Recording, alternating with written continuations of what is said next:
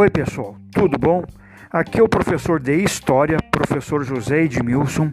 Hoje, neste episódio, vou falar sobre um livro. Um livro que não pode ser é, esquecido e que tem que estar tá aí na cabeceira, sobrou um tempinho, tem que ler o livro. Né? É, este livro fala sobre um dos ex-presidentes do Brasil, um dos caras mais. É, polêmicos da história do Brasil. Né? É, se somar todos os períodos que ele governou o Brasil, foram 19 anos até o momento do suicídio. Estou falando do presidente, do ex-presidente Getúlio Dornelles Vargas. E o livro que eu escolhi sobre o Getúlio é o, li o livro do Lira Neto. Né? Getúlio, 1882-1930, dos anos de formação à conquista do poder o primeiro volume, portanto, né, do, sobre o Getúlio Vargas. Uh, Lira Neto, que é o autor dessa excelente, maravilhosa obra, Lira Neto é um dos melhores escritores de biografias atualmente. Seu livro sobre o padre Cícero é muito bom e foi bastante elogiado. Agora, o lançamento da trilogia sobre a vida do político mais importante da história do Brasil, Getúlio Vargas. A tarefa tornou-se muito mais complicada, pois se trata de um personagem muito polêmico e que ainda hoje é muito citado por políticos do nosso tempo, pois Lula o defende e Fernando Henrique Cardoso, quando entrou para a presidência, prometeu acabar com aquilo que ele considerava a pesada herança do getulismo. Nascido em um estado marcado por revoluções sangrentas, o Rio Grande do Sul, a infância e a juventude de Getúlio Vargas nada possuem de grande destaque. Formou-se advogado, né? formou-se em direito e cresceu politicamente em pouco tempo. Fisicamente era pouco impressionante, mas possuía uma boa oratória. E que oratória!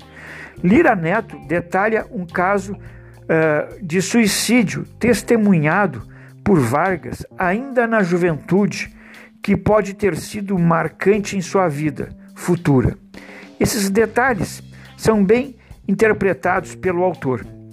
É preciso levar em consideração que o fato principal narrado, já no final do primeiro volume, é a Revolução de 1930, que traria consequências importantíssimas para o Brasil.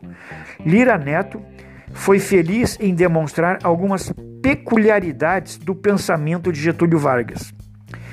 Primeiro, ele viria a se mostrar um adepto do positivismo de Augusto Conte. E isso incluía um anticlericalismo, ou seja, era um pouco contra os padres da Igreja Católica, feroz e uma repulsa à noção de um Estado perdulário, um Estado que gastava demais. Pouco depois, Getúlio Vargas viria a admirar o fascismo italiano. E esse é um dado importante. Getúlio Vargas viria a, a admirar o fascismo italiano, principalmente o seu líder Benito Mussolini. Pelo que li nesse primeiro volume, a versão fascista de, de, de Vargas iria se tornar dominante. Quando governador do estado do Rio Grande do Sul, Vargas transformou o governo em indutor do crescimento. Apoiou a agricultura e foi um financiador da Varing. Para quem lembra da antiga empresa de aviação, aviação Varing, né? Foi uh, toda aqui patrocinada, incentivada, apoiada pelo Getúlio Vargas. Era o futuro desenvolvimentismo de Vargas e sua versão regional. De fato, Desde a proclamação da República, o Brasil teve que conviver com o domínio das oligarquias regionais. Politicamente e economicamente, o país havia avançado pouco desde o Império. Começou, aliás, muito mal com as trapalhadas de Rui Barbosa e o episódio do encilhamento.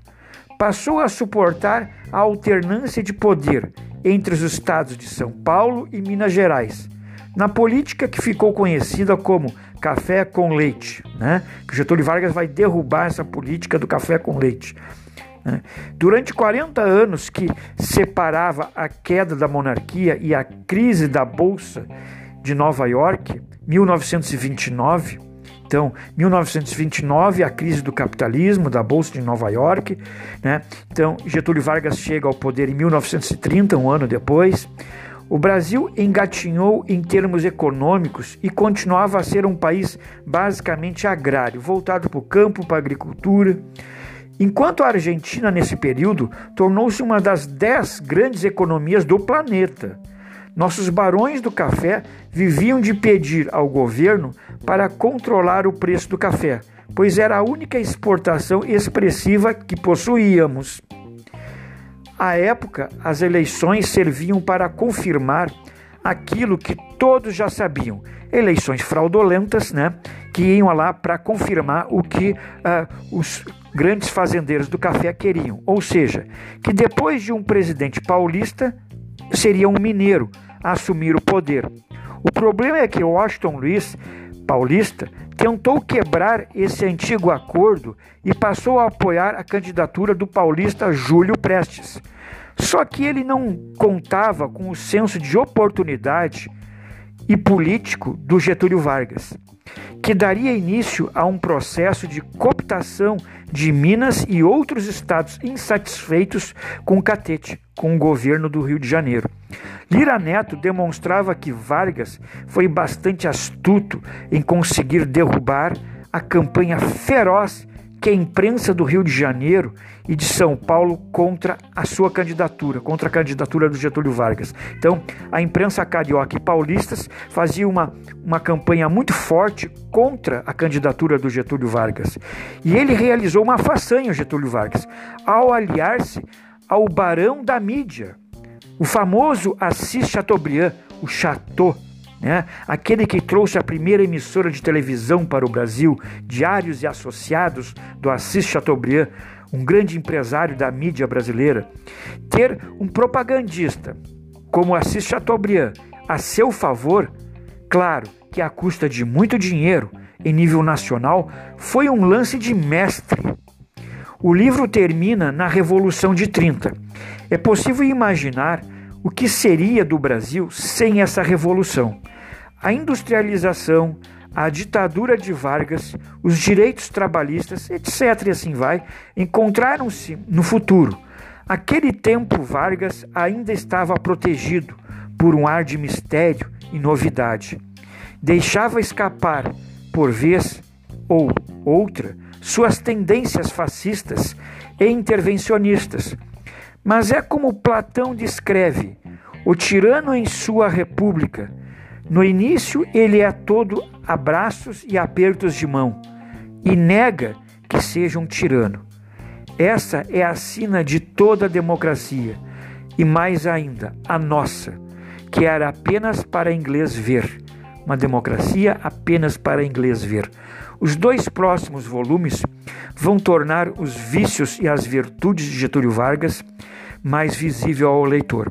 Então, essa trilogia são três livros, né? Estamos aqui falando do primeiro, que fala sobre toda a vida e o governo do Getúlio Vargas. Maravilhosa, isso aqui não pode ser, não pode deixar de ler, não pode deixar passar em branco. É preciso saber sobre Getúlio Vargas, este presidente que governou esse país por praticamente 19 anos até o momento do seu suicídio. Não perca essa extraordinária leitura. Leia Getúlio, do Lira Neto. Muito obrigado por ter nos escutado aqui. Um forte abraço para todos. Até logo.